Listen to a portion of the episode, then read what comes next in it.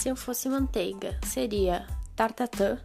A tartatã é uma torta tipicamente feita com maçã, muita manteiga e caramelo. estamos aqui para compartilhar não apenas essa receita, mas também bater um papo sobre gostos e paladar.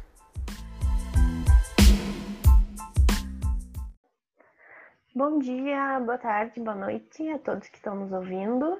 A gente está aqui mais uma vez. Hoje a gente resolveu falar sobre bom gosto e paladar. A gente vai falar baseado numa matéria da Carol Oda e a gente vai deixar o link lá no Instagram para todo mundo poder ler, é uma matéria bem interessante. E vamos falar sobre isso. Para começar o assunto, é interessante a gente fazer uma citação. Então, uma parte do texto ela fala que a gastronomia entrou em outro lugar, que agora a gastronomia é um estilo de vida, é ostentação. E antes precisava ter o tênis de mil reais para estar por dentro e para pertencer. Hoje um gin tônica de 15 reais no lugar descolado pode fazer o mesmo efeito. Aí a gente comentou já da primeira estação, né? Que achar um gin tônico por 15 reais num bar hoje em dia tá muito difícil, né? Porque é tudo na base de 20, 20 e poucos reais. Então, não sei, a matéria é de janeiro, mas não sei se São Paulo tá ainda com um gin barato, porque Pelotas pelo menos estava bem caro. Sim, o mais pro... um que tivesse esse valor, não dá para ter certeza que era gin, não parecia. é, aí a gente uh, selecionou mais algumas coisas, inclusive uma parte que ela fala, que dá um, dando um exemplo, que as pessoas não sabem beber. Mas aí ela questiona, né? E quem sabe? O que é saber? O que define o paladar? E ela faz essa, essa pergunta de será que só a elite, alta gastronomia que tem bom gosto? E aí a gente tem que pensar nisso, que talvez a gente, por estar dentro da gastronomia, estudando tudo, tenha desenvolvido um, um, uma ideia de sabores melhor entende o que é, o que é ácido, o que é mais salgado, o que é mais cítrico, mas que nem todo mundo tem esse tipo de conhecimento. A gente tem porque a gente estudou isso, né? Claro, muitas vezes as pessoas não têm essa sensibilidade de que, ai, é aquele alimento vai ter tal e tal notas de sabor, não sei o quê. A gente já estudou isso em cima daquele alimento e muitas vezes nos disseram antes, ah, esse vai ter tal e tal sabor. Então, já meio que procura e aí na próxima vez já vai na expectativa sabendo que vai ter esses sabores, então é bem diferente quando tem todo esse conhecimento aplicado, né? E aí não dá para ter esse conhecimento e achar que isso é a lei, que só, é o certo gostar do, das coisas mais complexas, mais diferentes, quanto mais caro melhor. Nessa linha. É, e ela escreve baseado no, em bebidas, mas a gente pode trazer para comida muito facilmente. Uh, ela fala muito sobre paladar também, e, e, a gente queria muito falar sobre isso, porque tem muita gente tem essa ideia, ah, tem um paladar infantil porque eu gosto de coisa doce. E na verdade não é que teu paladar é infantil, né? Porque tu tem que ir provando, com o tempo vai se adaptando. Exatamente. E muitas vezes vai ter maior sensibilidade para uma coisa ou outra. E Acho interessante citar uma parte que ela também colocou, que o paladar é um entrelaçamento entre corpo e mente, que estão em constante interação com o meio externo, com muitas variáveis individuais, culturais e sociais. E é por isso que a gente estava, inclusive, citando que é preciso entender o meio e as situações sociais para entender o paladar. Então, não necessariamente porque eu gosto de uma coisa, essa coisa é lei, todo mundo tem que gostar, porque cada um foi criado numa parte, às vezes, do, do país, isso já faz muita diferença do que, que é memória afetiva para cada um, o que, que é um prato muito gostoso. Então, tudo isso varia, assim, até ainda mais se mudar de país, né? Então, varia totalmente. Achei bem interessante também uma parte do texto que ela estava comentando sobre o conhecimento do paladar. Quando a gente está acostumado a exercitar, prestar atenção no que a gente está experimentando, conhecer os sabores. Tipo, nessa parte também de preparar o próprio alimento e ir provando e construindo sabores faz total diferença para te ter um paladar sabido, saber o que tu gosta e não comprar coisas por impulsão, por exemplo. Tu vai saber o que tu está consumindo, vai consumir de uma forma muito mais consciente. acho legal a gente falar sobre isso de, de cozinhar e, e tal, porque tu, tu vai no mercado, por exemplo, de molho só, tu consegue comprar qualquer tipo de molho, né? E tu fazer o molho em casa às vezes nem é tão difícil, vai estar do teu jeito, não vai ter tanto conservante como aquele do mercado. E tu vai poder ir desenvolvendo teu próprio tempero, que eu acho que é o mais importante, né? E vendo o que que tu gosta, como tu, como tu falou, Ana. E temperando do teu jeito, né? Total. Tem uma coisa que eu adoro fazer é molho. Eu acho, inclusive, importante citar nesse episódio que a melhor coisa que tem é molho de tomate assado, gente. Só cortar as coisas, colocar na assadeira, coloca azeite, pra assar. Ele fica adocicado de um jeito que vocês provavelmente nunca experimentaram. Vai de 10 a 0 em todos os molhos que você já conhece. Se vocês não conhecem esse ainda, é claro. E a, a gente tem que fazer para guardar, né? Ana fez, falou que fez vários para congelar. Acho incrível. Total. É o famoso mise en place, que a gente fala em linguagem mais difícil, né? Mas a gente já faz essa, essa preparação, né? O mise en place seria de colocar as coisas cortadinhas, preparadas para começar a receita. Mas se eu tiver um molho pronto, eu já tenho uma base muito boa para começar outras receitas também. E aí, se ele tá ali congelado e porcionado, principalmente para o quanto que eu vou usar, é a melhor coisa. Aí a gente consegue fugir muito fácil de processados desse jeito, né? Que tu prepara as coisas maior quantidade, vai congelando e depois, quando quer fazer alguma coisa rápida, é bem mais fácil. Já pula uma etapa. Uma etapa. É, eu acho que é a dica mais válida, né? Fazer coisa aí, deixar congelado. Talvez uma das coisas que eu mais tenha feito por aqui, de deixar tudo congeladinho, meio pronto, porcionado, porque facilita muito a vida quando a gente tá na correria, né? Total. Tem uma coisa que agora eu me lembrei, foi aquele teu texto do que tu não sabe, eu não sei exatamente como é que tu colocou, mas é que tava fazendo muito caldo nessa quarentena, ainda mais no uhum. frio. Aí toda vez que eu faço caldo e congelo, eu lembro de ti. Ah, e aqui sempre que tem. é tudo de bom. Sempre faço. Acho que é muito importante ter na, na geladeira, assim, da vontade de fazer um risoto é só descongelar o caldo já tá pronto, sabe? Para mim faz toda a diferença. É muito bom. Aí eu acho que uma coisa importante de falar é que a gente tem que trocar, e é uma dica que ela dá ali na, na matéria, trocar o é ruim por não gostei, para não ficar influenciando as outras pessoas a, a alguma coisa.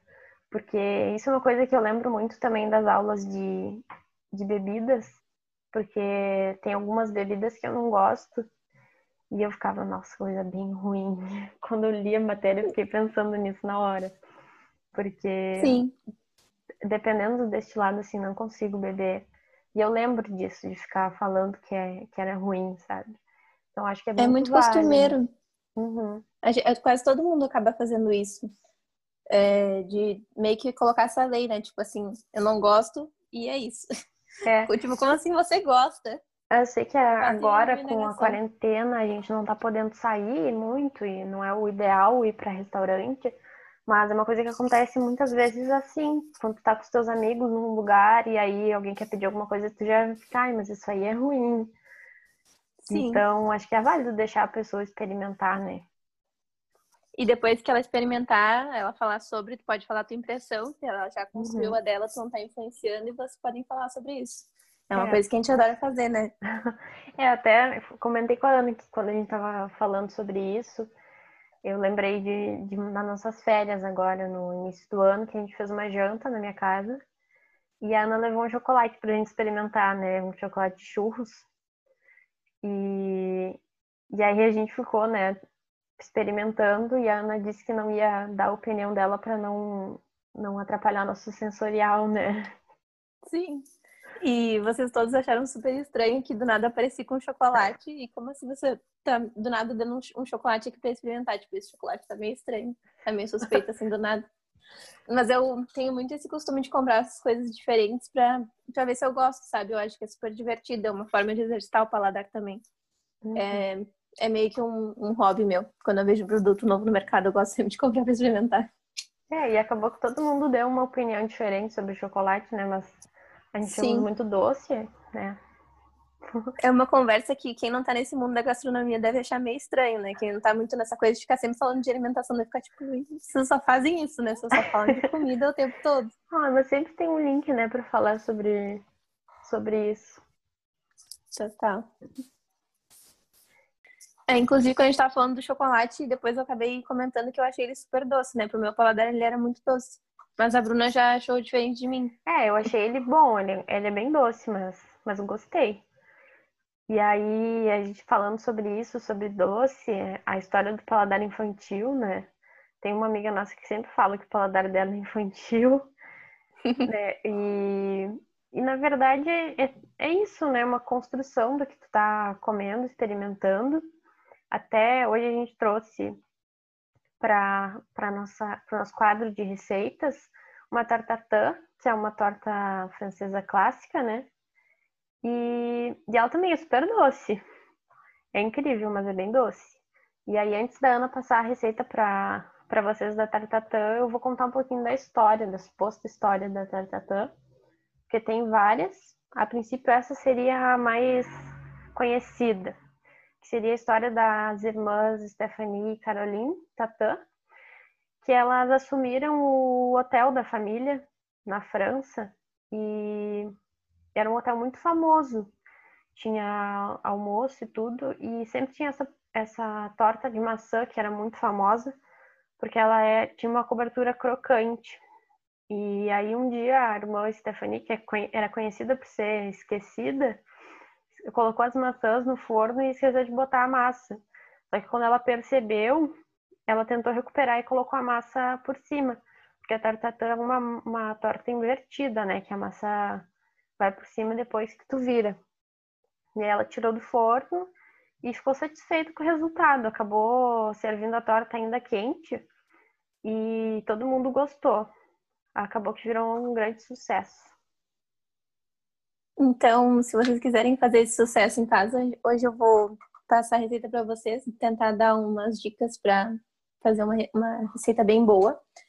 É, agora, com a Bruna falando sobre servir a torta quente, eu, inclusive, quando faço, gosto de comer ela quente e consigo só lembrar do, sucesso do petit gâteau, por exemplo, por, por ter esse contraste do quente congelado. Então, é uma receita que também é bem interessante de consumir para quem tem esse paladar que realmente gosta de coisas doces. Colocar uma bola de sorvete ou, de repente, um mais tradicional também é colocar chantilly. Então, vou mostrar mais uma receita com muita manteiga. Essa é uma das principais massas francesas, é uma das bases é a massa sucré. Sucré em francês quer dizer açúcar. Então, por esse motivo, ela é geralmente usada para receitas doces. Ela é composta por farinha, manteiga, açúcar e ovo. E o mais importante nessa receita é aprender a fazer a confecção da massa de uma forma que não desenvolva o glúten. Aí, para isso, é necessário fazer essa massa com a ponta dos dedos, misturando a farinha, a manteiga e o açúcar, e posteriormente acrescentando o ovo. As quantidades dessa semana a gente vai deixar todas no post do Instagram para vocês conferirem certinho. Então, depois de passar essa etapa, que é misturar tudo, ela, ela vai ficar tipo uma, uma farofinha, né? A manteiga com açúcar e a farinha. E aí vocês acrescentam um ovo até ela ficar bem homogênea, sempre tentando amassar só com a ponta das mãos para não transferir esse calor e não amassar demais para desenvolver o glúten. Quando ela estiver homogênea, é só colocar no plástico filme e levar para a geladeira para descansar por 30 minutos. Isso vai fazer com que esse, essas pequenas redes de glúten começarem a se formar, relaxem, e aí quando for abrir com o rolo de massa vai ser bem mais fácil. Outro ponto importante nessa receita é achar uma, uma forma ou uma frigideira que possa ir para o forno e para a boca do fogão, porque a primeira etapa da receita é fazer esse caramelo e as massas carameladas. Então, para isso, eu comecei testando a receita fazendo numa frigideira da minha avó, que tinha, que tinha como desparafusar o cabo. E aí ela tem 25 centímetros. Então é mais ou menos essa medida que tem que ser a, a torta para dar certo. Então a gente vai agora para a parte das maçãs. É preciso fazer um caramelo com manteiga, para variar, né? Receita francesa. E bastante maçã. Nessa, nessa eu vou dizer a receita, pra, a quantidade para vocês terem uma ideia. Daí uma xícara e uma colher de sopa de açúcar e meia xícara de manteiga. Essa meia xícara de manteiga vocês pegam ela e cortam em cubos, de preferência sem sal, mas se só tiverem com sal em casa não vai ter problema, porque vai fazer esse contraste com o caramelo não vai ficar ruim. É, cortem em cubos e disponham o açúcar e a manteiga por cima da frigideira ou dessa forma, de preferência redonda. E Aí, colocando em cubos, ele fica mais distribuído e fica melhor. E vai ser utilizado 2 kg de maçã. Por isso que eu quis comentar as quantidades, porque quando tu lê a receita a primeira vez ou ouve alguém falando sobre, parece muita maçã, parece um absurdo de maçã. Mas como a maçã é uma fruta com muita água, precisa ter essa quantidade porque ela vai reduzir, vai evaporar essa água e vai acabar ficando a quantidade certinha que é necessária para a torta não ficar com aparecendo a massa, assim, não parecer muito assim com furos assim quando falta a maçã. Então vocês vão pegar as maçãs, vão descascar todas elas. Para fazer o processo, eu recomendaria colocar as maçãs descascadas uh, com água e suco de um limão numa bacia, numa tigela em algum lugar, enquanto vocês vão descascando para não escurecer. E aí vocês uh, retiram o miolo delas e cortam ela em quatro pedaços. E aí esse pedaço mais arredondado da parte de fora é a que fica em contato com o açúcar e a manteiga e aí vocês vão dispondo a maçã conforme forem colocando na frigideira, vai começar a faltar espaço, vai precisar colocar umas por cima das outras. Mas no processo de deixar ela na frigideira, no fogão, elas vão começar a reduzir, vocês vão um, meio que acomodando elas para até que fique todas no, no fundo da frigideira. E aí é só levar o fogo bem baixinho e, e conforme o tempo e aferindo o ponto do caramelo. Ele não pode estar muito fino nem muito grosso. Então, no início, quando vocês forem uh, pegar uma colher para ver como é que está o ponto, provavelmente vai estar muito aguado, porque vai ter soltado bastante a água da maçã. E aí vocês vão acomodando elas e vendo se todos os lados da maçã está bem caramelizado. E aí, conforme o tempo, vocês vão sempre dando uma conferida a cada cinco minutos, pelo menos. E conforme for engrossando, eu já uh, recomendo que vocês pré-aqueçam o forno a 180 graus, porque logo em seguida vocês vão ter que abrir a massa, colocar por cima e já vai para o forno. Então, o ponto do caramelo é um ponto assim que não é um grosso, muito grosso, porque ele ainda vai para o forno. Então, se ele estiver muito grosso e muito escuro, ele provavelmente vai queimar. Ele tem que estar tá meio fluido, mas não muito líquido. Como eu peguei essa receita do, da Taste Made Brasil do episódio do Rendezvous a Paris, a Paris, é, vocês podem assistir o vídeo e aí vocês podem ver o ponto do caramelo para ficar sem dúvida, porque é uma parte bem importante. Então, quando ele atingir esse ponto que não, que não é muito fluido nem muito grosso, que é um pouco difícil de explicar, e a cor vai estar tá levemente âmbar, aí vocês podem pegar a massa da geladeira, abrir do tamanho da frigideira e colocar por cima. Aí, para isso, vocês enfarinham a bancada, utilizam o rolo e eu recomendaria enrolar a massa no rolo, que é mais fácil de transportar ela até a frigideira. E depois as pontinhas que sobrarem vocês podem colocar para dentro, que aí ela vai envolver as maçãs. E quando vocês forem desenformar, vai ter tipo uma, uma paredezinha assim de massa que vai acomodar elas. Para vocês terem certeza que essa, essa torta vai estar tá pronta, ela vai ficar assando a 180 graus por cerca de 20 a 30 minutos. Mas basicamente vocês vão ter que ficar olhando assim para ver quando é que ela vai estar tá bem douradinha, que daí dá para saber que ela está bem cozida. E aí tá pronto, é só retirar do forno, depois esperar esfriar um pouquinho, porque ela precisa ser desenformada, não pode ficar na frigideira ou na forma, porque como é caramelo, quando esfria ele vai grudar. Então vocês deixam esfriando por uns 15, 20 minutos. Quando vocês tocarem na massa, não estiver muito quente, já dá para desenformar. E eu recomendo passar na boca do fogão antes de, antes de tentar virar ela, porque aí vocês vão ter certeza que o caramelo tá bem soltinho, não tá grudado.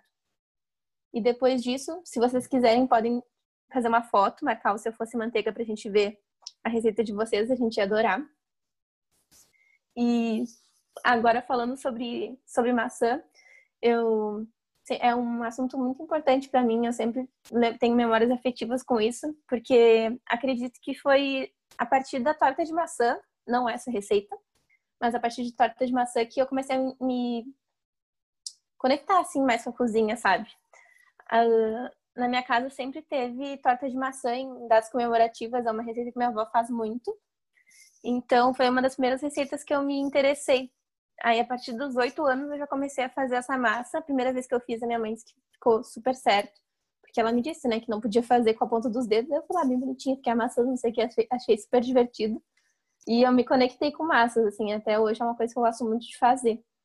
E depois disso, eu fui treinando, fazendo cada vez mais essa torta que não é aquelas invertidas, é aquelas trançadas assim por cima, bem casa de vó, assim. E aí agora, geralmente sou eu que faço. Então eu meio que uh, tirei, entre aspas, tirei o posto da minha avó, mas agora eu sei que faço essas, essas receitas para a família e é muito legal, assim, quando eu faço, eu percebo sempre como é importante a receita na família, que ela é passada de geração em geração. E sempre quando eu faço essa receita e algum amigo prova, também adoram muito. E é uma receita, assim, muito, muito especial para mim. Então, quando fala de torta de maçã, é uma coisa que ah, eu gosto demais. Seja como for, seja, seja invertida, seja tradicional. É uma memória afetiva que tu tem, né, Ana? Sim. Uh, e aí a gente vai agora falar sobre nosso novo quadro, que são as pérolas gastronômicas.